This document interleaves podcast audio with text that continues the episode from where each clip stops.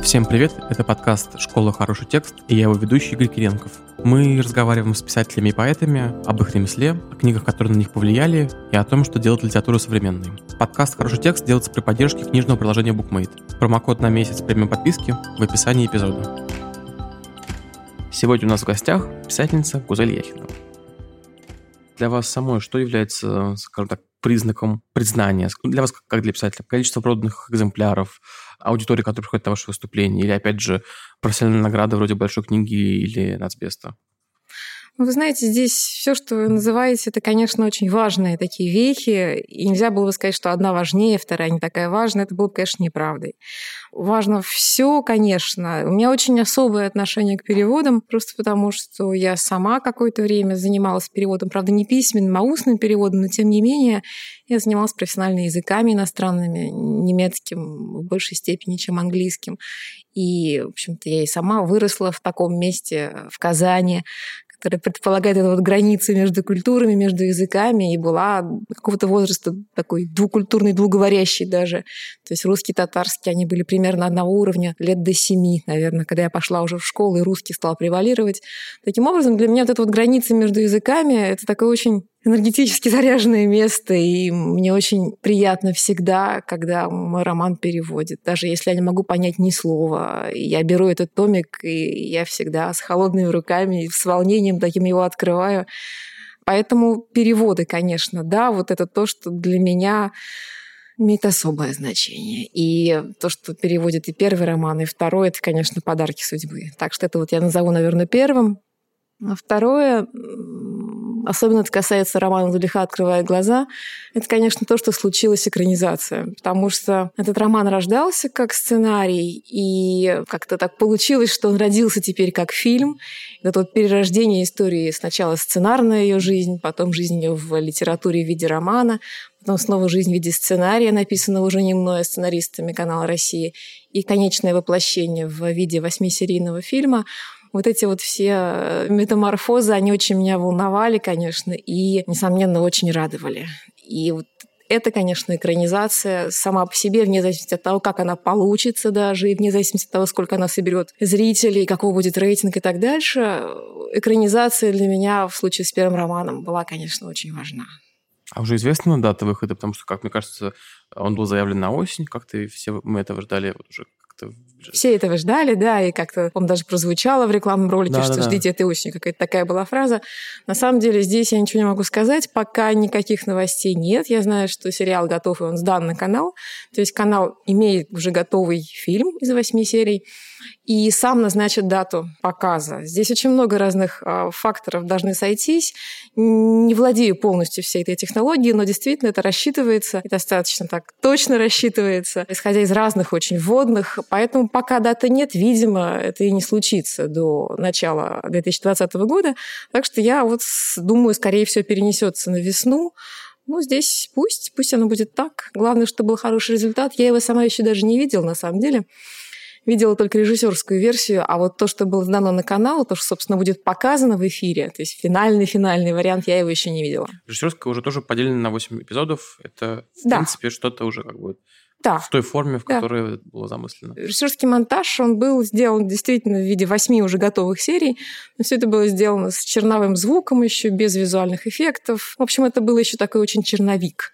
Но уже не черновой материал, а все-таки монтаж. Поэтому можно сказать, что я видела нечто близкое к финалу. Пока мы слишком отошли от темы перевода, слышали вы про историю с романом Джонатана Литл «Благоволительница» и его приключениями на русском языке? Был сделан русский перевод. Тексту был представлен достаточно известная редактор Томашевская, которая подошла к нему не как к переводному тексту, а как к факту русской литературы и совершила там более или менее основательные правки.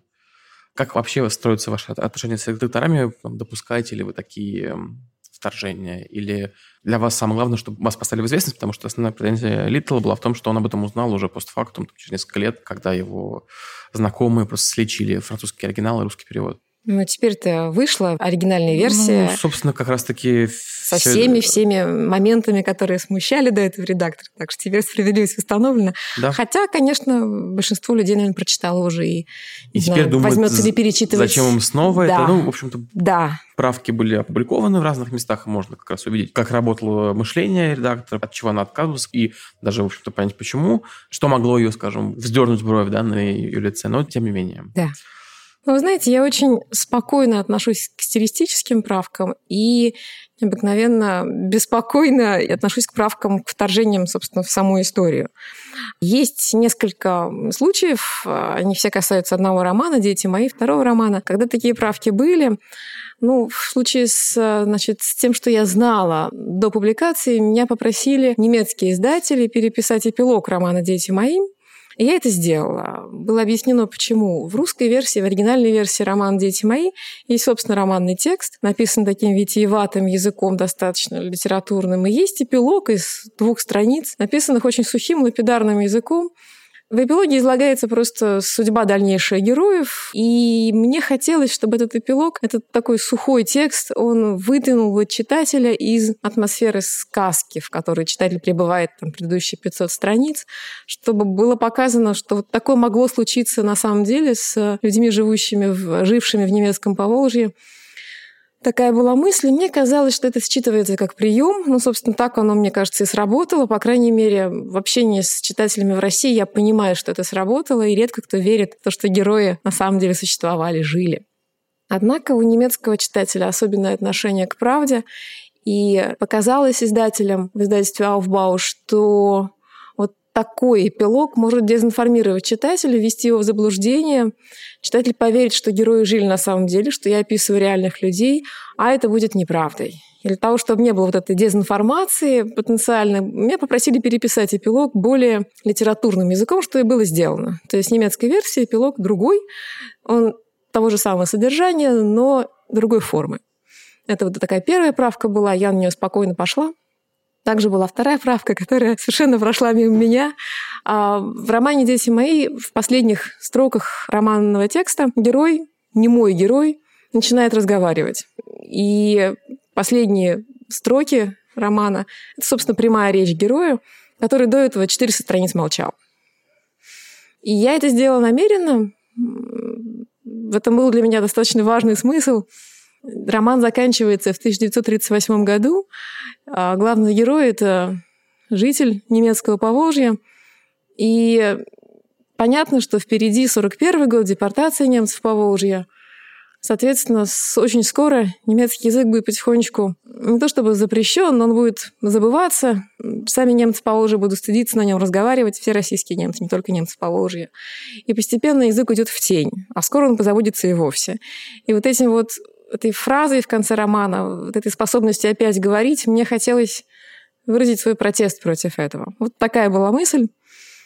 А немцы, опять-таки, немецкие редакторы перед отправкой в печать романа вдруг посчитали, что это не очень понятно, и в конце они отрезали эту фразу. В итоге мой герой в немецкой версии романа молчит до самого конца. И только потом это выяснилось, когда я уже получила на руки отпечатанные томики, я их открыла и поняла, что в последней фразе, собственно, нет никакой прямой речи. И это мы обсуждали позже, уже это было очень болезненно, конечно. То есть вот такие вещи, такие вторжения, они меня очень ранят. Но оно было единственное вот такое вот серьезное. То есть Хоть... вы просто перечитали текст и по-немецки тоже? Конечно, да, я его читала, я его пом... ну, не помогала, я всячески пыталась, старалась поддержать переводчика немецкого, просто потому что я владею немецким, и какие-то вещи мы обсуждали э, в процессе перевода. Я, конечно, читала перевод полностью до того, как он ушел в редактуру, ну и потом пролистала еще, собственно, готовую книжку уже, и, и там вот... вот обнаружила вот такой вот в конце, да, неприятный сюрприз. Ну, опять же, неприятный именно потому, что как бы вы об этом узнали последний, получается, когда книжка уже существует. Да, и... такое случилось, да. Да. Но есть, э, случаются гораздо более забавные вещи. Например, когда книга переводится на какой-нибудь китайский или японский язык, там могут быть вещи, которые ты просто не заметишь. Я знаю, что такие случаи были, я не буду о них рассказывать, но очень известных писателей российских действительно какие-то вещи серьезно редактировались, назовем это так, в переводе на китайский язык. Угу. Ну, это связано, опять же, с цензурными ограничениями, которые приняты в китайской... Возможно. И увидеть это невозможно. Ну, Понять это невозможно, да, даже беря в руку книгу. Да.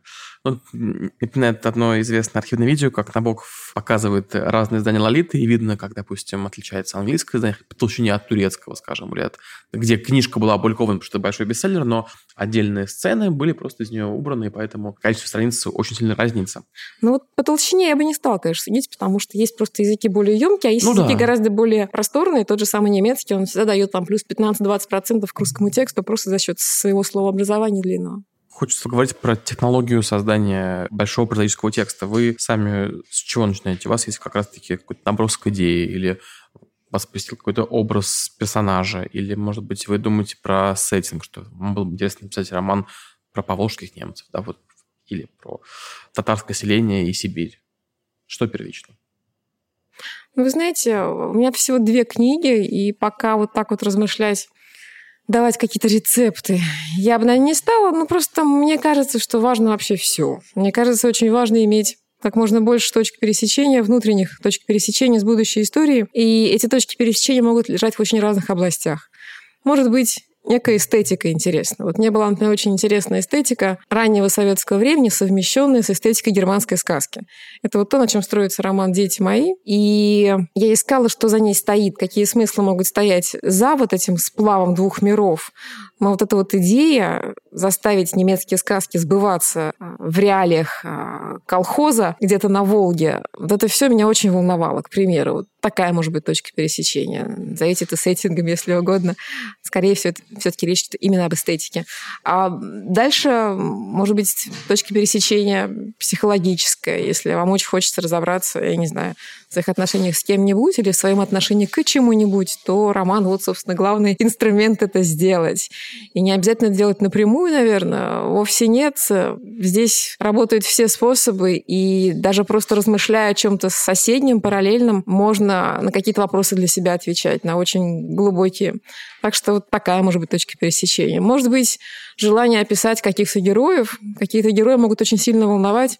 Описываете ли вы себя или своих близких, этих людей, которые оказали на вас влияние, но герой может вести за собой, ну и так дальше. То есть здесь может быть бесконечное количество этих точек пересечения с будущей историей, и чем их больше, тем, мне кажется, крепче плацдарм, с которого автор начинает строительство истории, строительство романа, литературного текста любого.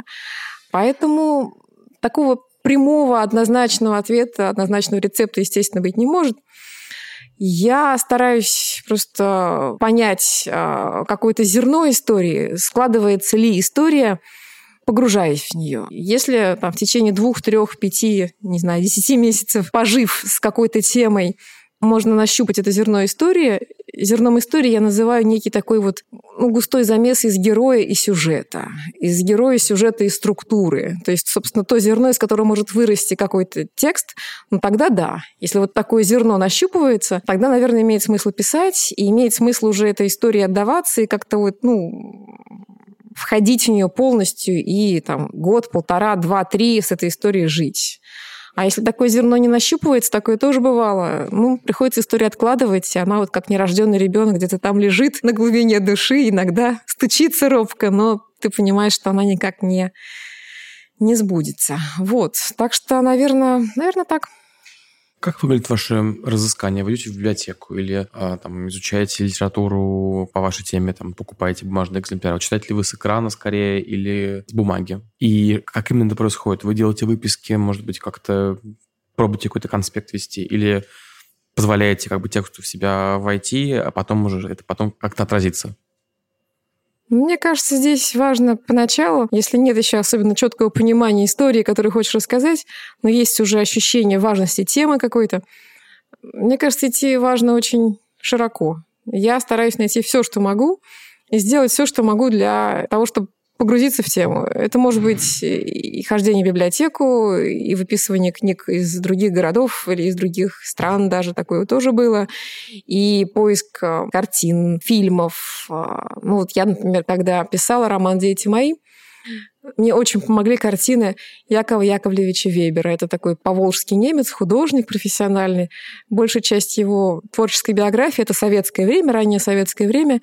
И он просто писал быт поволжских немцев. И вот, найдя его картины в большом количестве в музее в городе Энгельс, я их все отфотографировала, и какие-то из этих картин потом позже помогли мне написать какие-то сцены. Ну, то есть вот такой тоже был захват со стороны живописи. Конечно, можно музыку слушать, она кому-то помогает. Мне вот не очень, я человек не очень музыкальный, к сожалению.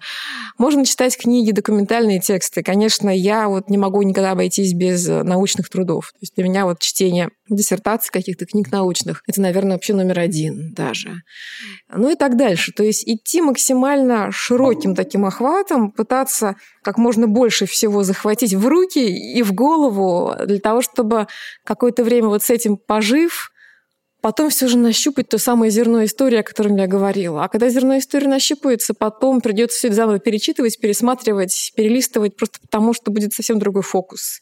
И вот с этим уже более четким фокусом можно перечитать ту же самую книгу или пересмотреть тот же самый фильм и ты найдешь в нем гораздо больше того, чем видел в начале, просто потому что в начале был взгляд рассеянный, а потом сфокусировался.